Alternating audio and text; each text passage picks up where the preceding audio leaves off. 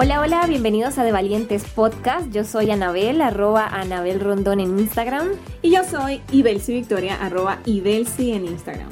Este es nuestro podcast semanal donde creamos episodios cortos de conocimiento dedicados a inspirarte a conectar con tu lado valiente, vivir una vida extraordinaria y ser la persona que estás destinada a ser. Comencemos.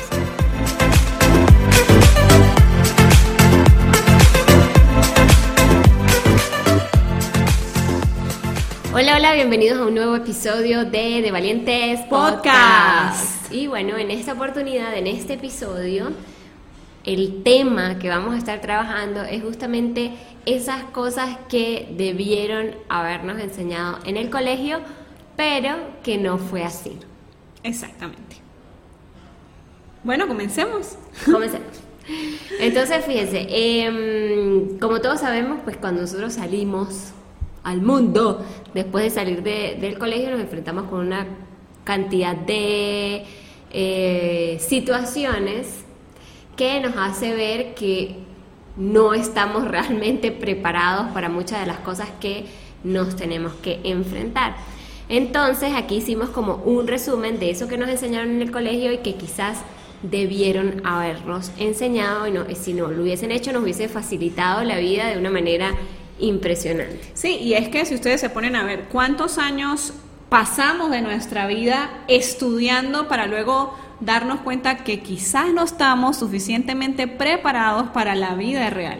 Estamos hablando de que si inicias a los 5 años, por ponerlo ya muy tarde, porque hoy en día con el día a día de los padres, los niños prácticamente de los 2 años están en el, en el colegio, pero suponiendo que inicias a los 5, sales de bachillerato más o menos a los 15, 16, ya estamos hablando de 11, 12 años de estudio, y luego súmale 5 más, entonces son 17 años de tu vida estudiando, eh, adquiriendo ciertamente herramientas que son importantes y que van a ser importantes para el desarrollo de una carrera específica, pero que al final del día eh, te dejan con unos vacíos enormes para que te puedas desenvolver con facilidad, eh, con alegría y con, digamos, sí, eso, fluidez en tu vida, en tus otras áreas de tu vida que no son solo el área profesional.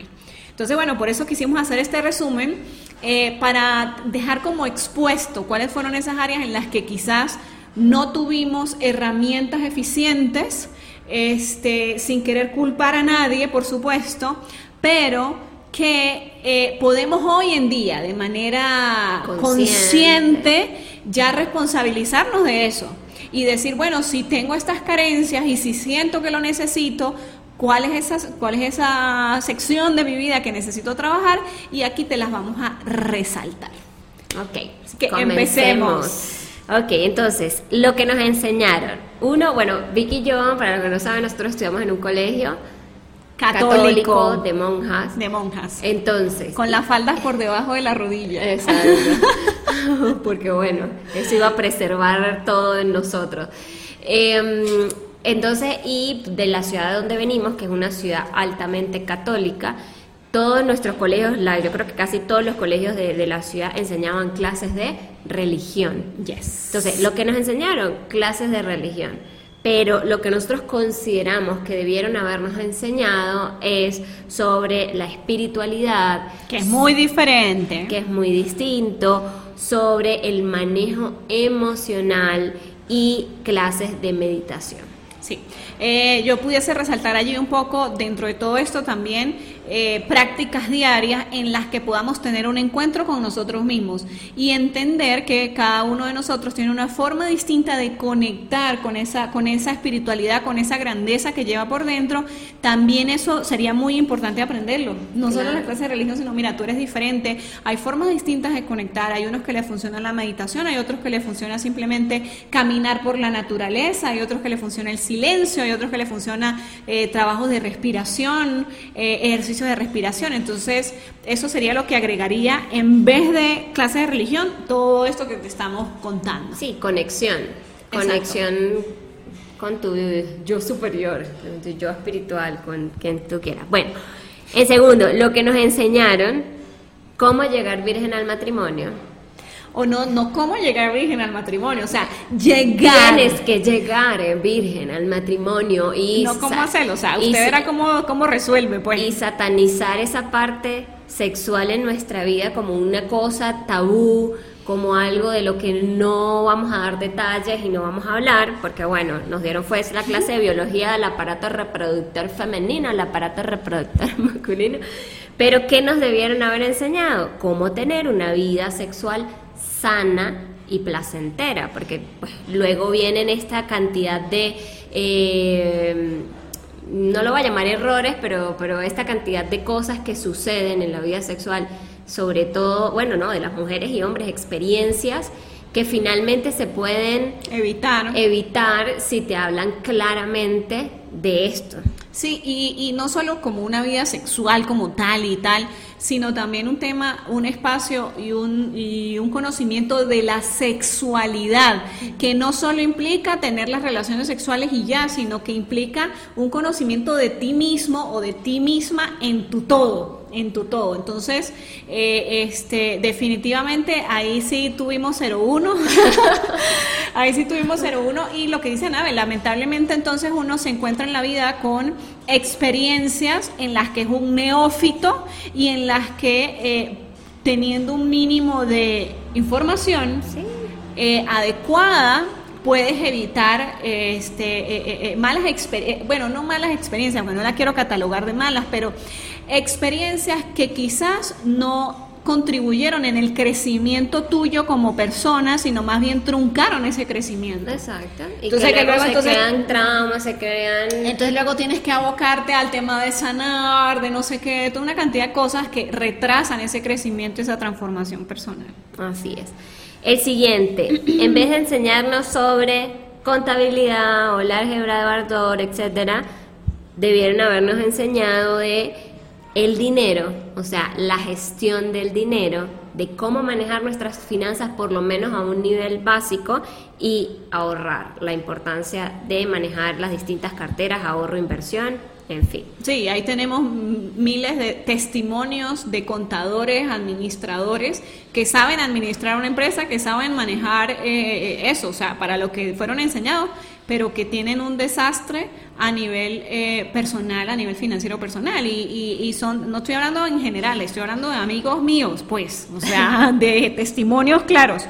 Entonces, definitivamente un must do en, en la... Mm, en la educación de hoy en día debería ser un mínimo, por favor, de base de cómo trabajo mis finanzas personales y a partir de allí todas las demás, porque entonces luego vienen las finanzas en el matrimonio, que es otro tema que también tienes que aprender y que a veces pues lo aprendes a los coñazos. Sí, y muy detrás de esto pues todos los patrones financieros que en ese momento, en esa edad que uno está en el colegio, es muy fácil poderlos desestructurar si son patrones financieros que no te potencian, porque ya de adulto cuesta un poquito más, pero, pero sí se puede hacer también. Ok, lo que debieron lo que nos enseñaron, eh, la tabla periódica y sus elementos químicos. de arriba para abajo. De, arriba para abajo, exacto, exacto.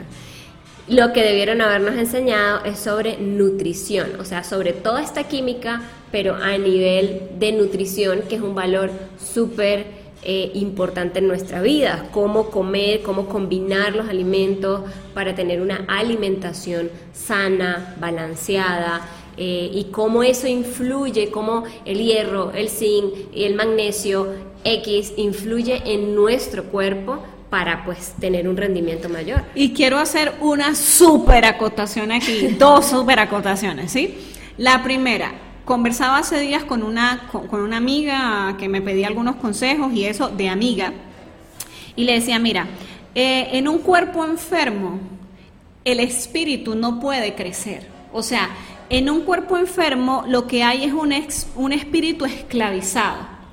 Eh, y eso tiene que ver mucho con la alimentación. O sea, cuando uno se da cuenta, eh, todo el proceso, el tras cámaras, el, um, el plan, quizás si se pudiese llamar de alguna forma, que existe en, en, el, en el sector alimenticio, definitivamente entenderían, como dice una persona a la que sigo, que me parece súper cómica, él dice, cada vez que yo visito un supermercado me convenzo cada vez más de que la especie humana quiere autodestruirse.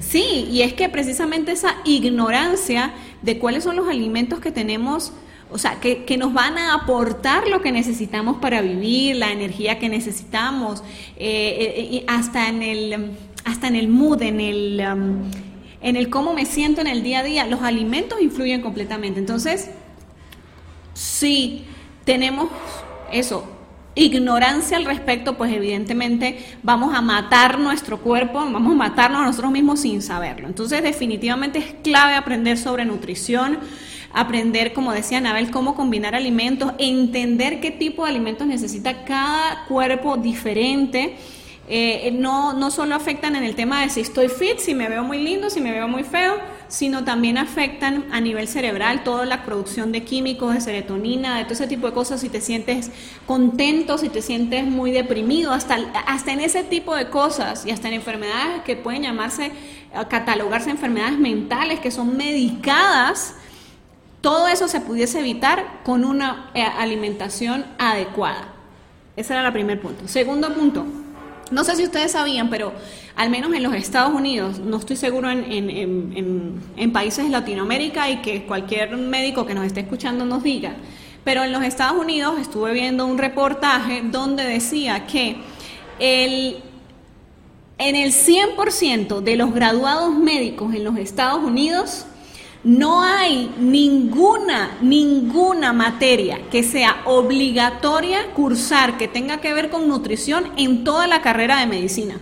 Y eso es tan ilógico. Es súper ilógico. Y fíjate una cosa. Ni siquiera los nutricionistas. entonces, fíjese, entonces, ¿qué pasa? ¿Qué es importante acá? Importante es entender que, eh, bueno, estos doctores, si alguno vio algo que tenga que ver con nutrición fue porque la escogió como, una, como un curso electivo, imagínense ustedes. Entonces estamos hablando de que estás atendiendo un cuerpo humano, pero que estás atendiendo simplemente los síntomas. Llegó enfermo, ¿qué le doy? Llegó enfermo, ¿qué le doy?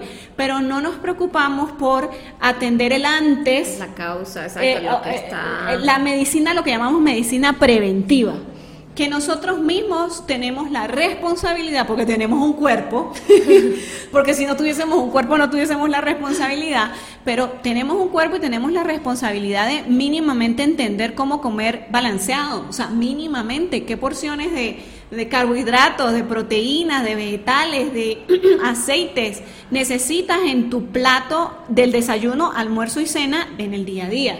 Entonces, eh, disculpen que me extienda, pero me parece un punto súper importante. No, y quería resaltar un punto que Vicky dijo, porque no es solo eh, e, esa, esa nutrición, obviamente a nivel de alimentos, sino que toda la actividad física activa toda la bioquímica del cuerpo que tiene que ver con la parte emocional. Entonces fíjate que no es solo cómo nos alimentamos para tener más energía, sino que vi que lo mencionó como muy eh, rápido, pero quería como resaltarlo es cómo nosotros también estamos activando esa bioquímica del cuerpo que afecta a nuestros estados emocionales. Sí, es clave, es clave. Ajá, siguiente. Eh, ¿Qué nos enseñaron en el colegio? A usar uniforme. ¿Y qué hacía el uniforme? Pues que nos haga ver a todos iguales, uno al lado del otro. O sea, no hay diferencias entre un niño y otro niño que va al colegio.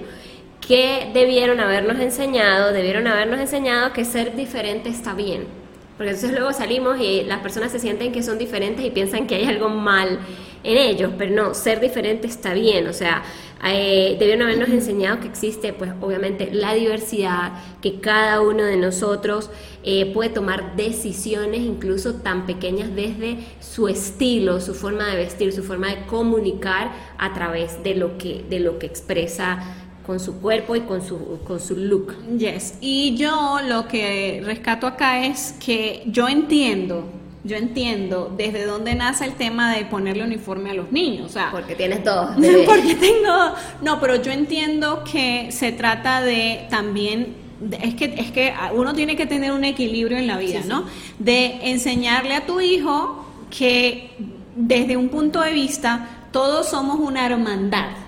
Y desde la hermandad siempre el trato va a ser desde el amor, desde la comprensión, desde la, mm, se me va la palabra, pero mm, rescate- pongamos estas dos solamente, del amor, la comprensión, la tolerancia, ese tipo de cosas. Entonces, para ayudar a unificar toda esa hermandad, pues los vistes iguales, ¿ok? Eso por un lado y siendo muy ingenua y poniendo el punto de vista positivo de la cosa. Sin embargo, sí que es eh, claro que definitivamente nosotros coartamos la independencia de nuestros hijos desde muy chiquiticos. Entonces, ellos son unos seres primeramente soberanos, pero eh, que sí, que tienen que aprender que existen normas, que existen eh, modos de comportamiento adecuados, que existen límites, son importantes, sabiéndolos manejar. Entonces, definitivamente hay algo que tenemos que aprender y es que enseñarnos que existe la diversidad, que cada uno de nosotros es único dentro de toda esa hermandad que existe y que hay que respetar a los otros también desde donde quieren. Y quiero hacer un solo chulito aquí chiquitico porque claro, esto es para nosotros y que deberíamos luego entonces trabajar en el hoy, pero para aquellos que me, que me escuchan que son papitos y mamitas, fluyan en los espacios en los que sus hijos quieren vestirse como quieren vestirse. Con combinaciones de candado. Yes. Entonces, este, muchas veces nosotros como mamá queremos llevar a nuestra hija como una princesita a la fiesta. Que se ponga el vestido que le combine con las medias panties, con los zapatos, con la flor que lleva en la cabeza. Pero muchas veces ellos no quieren hacerlo. Entonces, ¿hasta dónde uno negocia con su hijo, permitiéndole ser lo que quiere ser y también uno desprendiéndose de esas pendejeras a veces mentales que tiene. Entre estos días mi hija quiso vestirse con su vestido de Frozen y ponerse las botas de caucho rosado que utiliza para el colegio, que son para el barro, para que no se ensucie el uniforme. Entonces, ¿qué hice yo? Bueno, lo más que pude, limpié las botas de caucho para que no se vieran llenas de barro, que eran rosadas, por cierto, el vestido era azul. Y le combiné un lazo azul con rosado y ya está, ella se fue feliz de la vida, yo me desaté de ese tema de que si iba bien, de que si iba mal, que no sé más, ella disfrutó siendo como es. Entonces, por allí, pues ese punto que quería dejar, un side note. Ok. Siguiente. Eh, ¿Qué nos enseñaron en el colegio? A ser dependientes. Y a ser dependientes porque para todo había una norma, para todo era un... Sigue instrucciones. un es, exacto. ¿Qué nos debieron haber enseñado?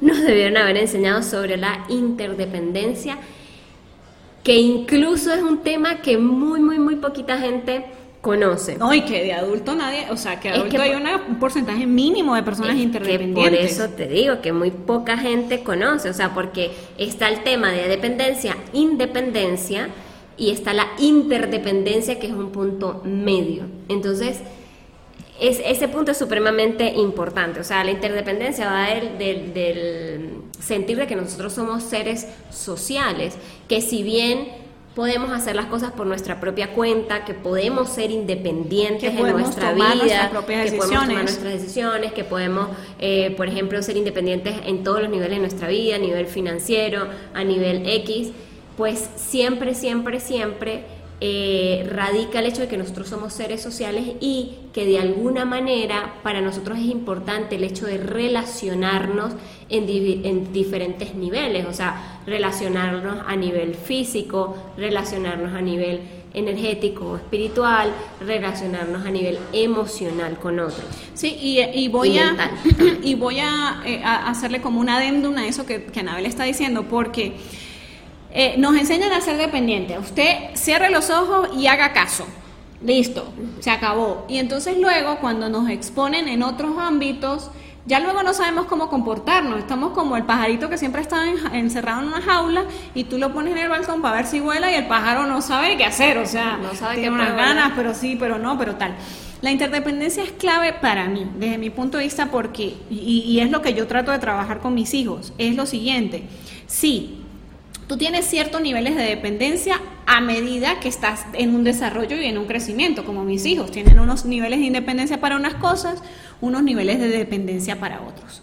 Pero a medida que tú vas creciendo, pues tú vas buscando esa interdependencia. Es cuando llega la adolescencia, disculpe, la depende, la independencia. Y es cuando llega la adolescencia, yo soy independiente, a mí nadie me mande, yo hago lo que a mí me da la gana, ta, ta, ta. Pero luego se supone que tú deberías pasar a un estado de madurez que no lo hace todo el mundo, donde tú entiendes que sí, tú tienes la posibilidad de decidir lo que, lo que quieres ser, lo que quieres hacer, cómo quieres vivir tu vida, pero tienes el nivel de conciencia y la sensibilidad para entender que todas esas decisiones van a influir en el otro. Y lo que Anabel dice, somos parte de un todo. Entonces, cuando nace en ti, no, cuando se desarrolla en ti, cuando se despierta en ti ese nivel de sensibilidad por el otro, ese nivel de entendimiento, de comprensión, entonces tú te vuelves interdependiente.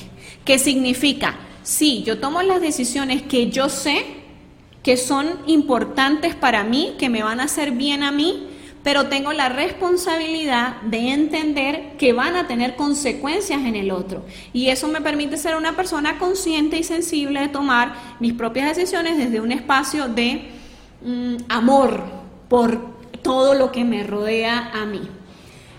Entonces, quiero también poner un ejemplo que me da mucha risa, que me da mucha risa pero tengo que ponerlo. Anabel me decía, le hacen a uno seguir instrucciones, seguir instrucciones, haga caso, siéntese aquí, no se mueva, y de repente de la nada dicen, hoy hay debate. Se no, pero, pero ese, lo iba, ese, ejemplo lo iba a decir aquí, Vicky siempre se adelanta los ejemplos, no le presten atención. No, no, no, entonces no lo voy a decir, vamos a seguir este en este último y, y, damos el Pero ibas a cerrar algo de la interdependencia. No, no, no, iba a cerrar con ese ah, chiste, no, con esa anécdota. Es una anécdota. chiste. Siguiente punto que nos enseñaron en el colegio a aprender de memoria todo y al caletre bueno, nosotros le decimos al caletre, que, es, de memoria, o sea, te aprendes hasta con los puntos y comas. Exacto. Y entonces, de repente lanzan un examen oral que era horrible, yo odié toda mi vida los exámenes orales. Eh, lanzan un examen oral, párese ahí, le hacen uno 10 preguntas y uno dispara información como una escopeta y ya. Entonces, nos enseñaron esto en el colegio cuando debieron haber fomentado la enseñanza del pensamiento crítico. Entonces yo le decía a Vicky, los únicos momentos donde fomentaban el pensamiento crítico era cuando decían, hoy hay debate. Qué palabra tan horrible. Para mí es una palabra que venía con un demonio acompañado. O sea, pero explique por qué. Terrible, porque claro, de repente te dicen... Tienes toda la vida aprendiéndote todo el caletre y, memoria. Y tienes todo el año escolar, porque ah, los, los debates eran una o dos veces en todo el año escolar. tienes toda la vida aprendiéndote la cosa del caletre. Sí, entonces apréndase la pregunta y la respuesta, léase toda la historia de Simón Bolívar, lo que quiera, no sé, X, la materia de artística, X, lo que sea. y de repente, mágicamente, se le ocurre al profesor a decir, hoy hay debate o sea, yo entraba en estado de alarma y de shock y empecé a hiperventilar y decir, o sea, ahora qué voy, qué voy a decir, o sea, qué es lo que yo ¿qué pienso? es lo que yo pienso, qué es lo que yo siento, cuál es mi, o sea, cuál es mi, mi, opinión, cuál es mi punto de vista respecto a este tema, porque no lo sé, no lo sé. Todo me lo decía el librito de historia, todo me lo decía el librito de tal, y ahora, ¿qué voy a hacer? Para mí eran momentos terribles de verdad de, de, estudio. No, y tiene que ver, exacto, tiene que ver con, eh, con eh, fomentar el pensamiento crítico, pero también con el tema de ser independiente, o sea, de, de eso, de, de, tener, de decir, bueno, ¿qué es lo que yo pienso? ¿Qué es lo que yo opino? ¿Y qué es lo que yo voy a hacer respecto a eso que yo opino? Entonces, bueno, nada, este, ese, es el, ese es el resumen. Sí. El siguiente, nos enseñaron a cumplir horarios en vez de habernos enseñado sobre gestión del tiempo, que es algo muy diferente que enlistar un montón de actividades y ponerles horas y cumplirlas en esa hora. O sea, es, es un tema muchísimo más amplio que eso porque va de la mano con cuáles son esas prioridades que tú tienes en, tu vida. cuáles son esas actividades diarias que estás haciendo que van en función de cumplir esas metas y objetivos, cuáles es una persona realizada. Exacto, y cuáles esas actividades son productivas, cuáles son activas, o sea, hay un mundo impresionante detrás de la gestión del tiempo y yo siento que este tema de gestión del tiempo es una de las cosas en las cuales nosotros nos tropezamos más en la vida adulta porque entonces empezamos a combinar distintas áreas de nuestra vida que es, bueno, mi tiempo en familia, mi tiempo con mi pareja, mi tiempo en mi trabajo, si tengo un emprendimiento, entonces ahora mi tiempo con mi emprendimiento. Y otro montón de cosas y responsabilidades que se van sumando a lo largo de la vida. Entonces, Eh, a veces la gente dice, bueno, es que no, no tengo tiempo para nada, o sea, yo siento que pasan las 24 horas, no me alcanza a hacer lo que tengo que hacer, y que no soy productivo, que no estoy avanzando, que me siento estancado. Y la mayoría de, las veces es porque estás, no estás tomando en cuenta la gestión del tiempo como debería ser. Yes. Sí, no creo que haya más nada que agregar ahí. Hay otras cosas que nos debieron enseñar a las que no les conseguimos antónimos, pero que queremos mencionar acá.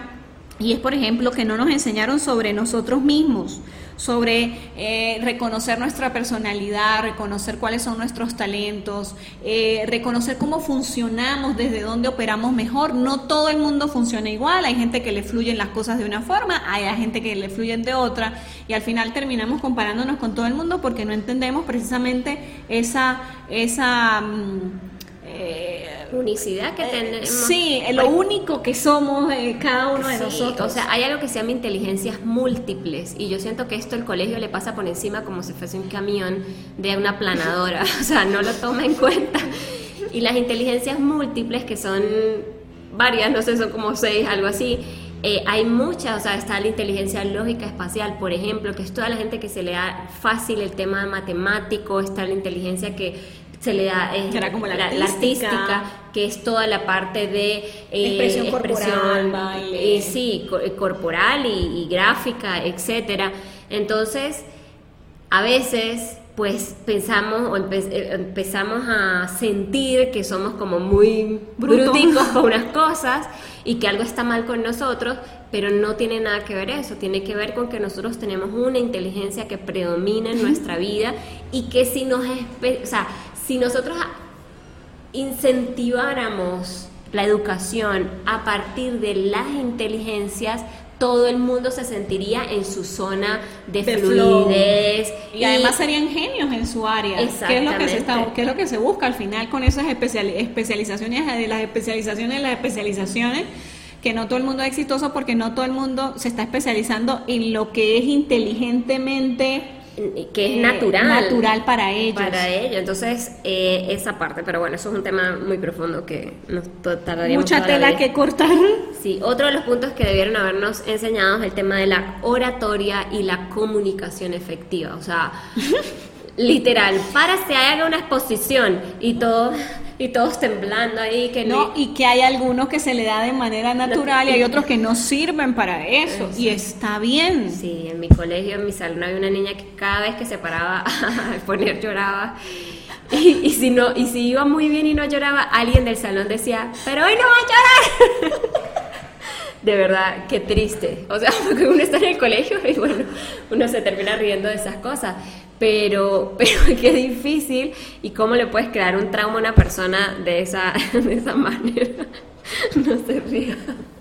Pero es que de verdad no vive tantas experiencias que... Bueno, a mí me decían, de... usted no se acuerda, ustedes mismos me hacían bullying en la casa. ¡Ay, ya va a llorar otra vez Victoria, ya va a llorar!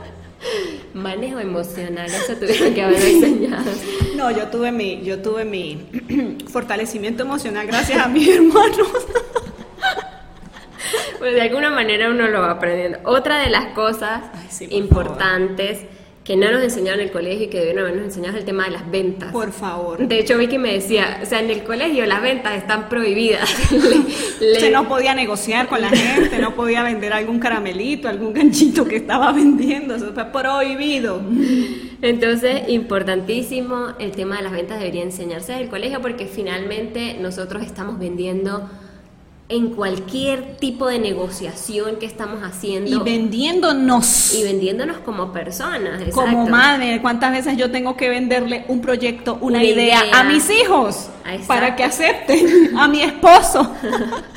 Entonces es importantísimo esa parte de, de, que nos hubiesen enseñado la parte de negociación, venta. Y, y ojo, lo estoy hablando no que profundizaran al inframundo, pero que nos dejaran unas pinceladas y un mapa de navegación un poquito más amplio, por lo menos que estos términos fuesen más conocidos para nosotros, para que cada quien finalmente indague y profundice en lo que, en lo que le llama la atención. Y por último, ¿Qué debieron habernos enseñado? Actividades offline.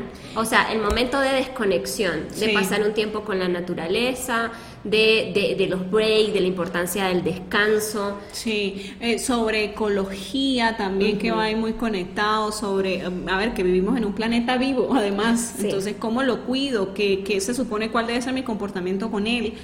Eh, combiné una cosa con la otra, sí, sí, pero, van de la mano. pero sí, miren, yo, y con este punto quiero como cerrar el punto de los descansos, es que... em, por mi personalidad y por la educación y los condicionamientos que hemos recibido durante toda nuestra vida, a mí me costó un mundo entender, y no solo entender, sentirme bien, no sentirme culpable, creo que es la palabra, por, por tomarme un espacio de descanso.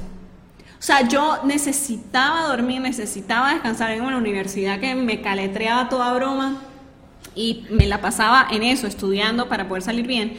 Yo me sentía culpable de tomarme un descanso, pero culpable, o sea, yo estoy aquí durmiendo, tomándome un descanso de 20 minutos y yo debería estar haciendo X, Y, Z.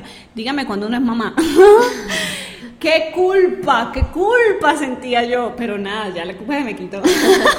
Ya ayer, ayer le dije a Carlos, amor, necesito descansar 30 minutos de después de almuerzo. De, lo necesito porque si no en la tarde no voy a poder trabajar, no voy a poder rendir.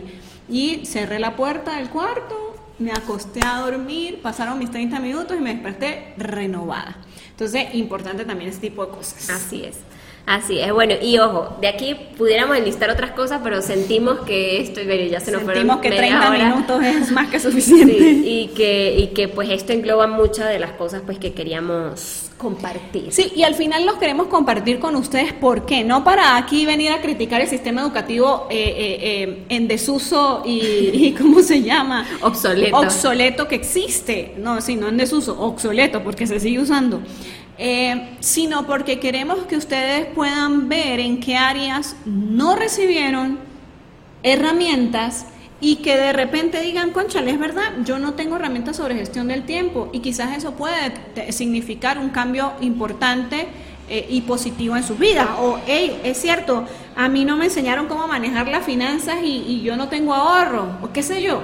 Entonces queremos era resaltar esos puntos para que ustedes puedan eh, verlo como un espejo y decir, miren, sí, es verdad, tomo la decisión de profundizar en esta área porque sé que puede tener un efecto positivo en mi vida. Sí, y también como lo decía Vicky, dio muchos ejemplos para los papás que están ahorita en un proceso de crianza y que obviamente saben que el sistema educativo no les va a enseñar todas estas cosas que estamos mencionando, pues que puedan proactivamente ustedes desde casa fomentar también todas estas herramientas en sus hijos que finalmente les van a servir a ellos para su vida, Claro. para su vida, porque es, es- todo esto es gestión de, de vida, del día a día, de las situaciones que se nos presentan. Y relajarse un poco también, papás que me escuchan, relajarse un poco con sus hijos. Es decir, como todo, o sea, tampoco es que voy a dejar que mi hijo haga lo que le dé la gana, pero por otro lado, a veces tenemos niveles de, de exigencias que realmente están, mm, o sea, en otros parámetros que no tienen nada que ver con sus hijos. Entonces, eh, por ese lado, pues no voy a poner más ejemplos porque se hace muy larga la cosa. Bueno, y si ustedes opinan algo que diferente a lo que a lo que mencionamos o tienen algo más que añadir que el sistema educativo debería habernos enseñado y que no lo hizo, déjenlo en sus comentarios y por allí le estaremos respondiendo. Recuerden seguirnos en Spotify, Anchor, Google Podcast y también en nuestra cuenta de Instagram de Valientes Piso Podcast. Chao, chao, que estén chao, muy bien. Feliz semana.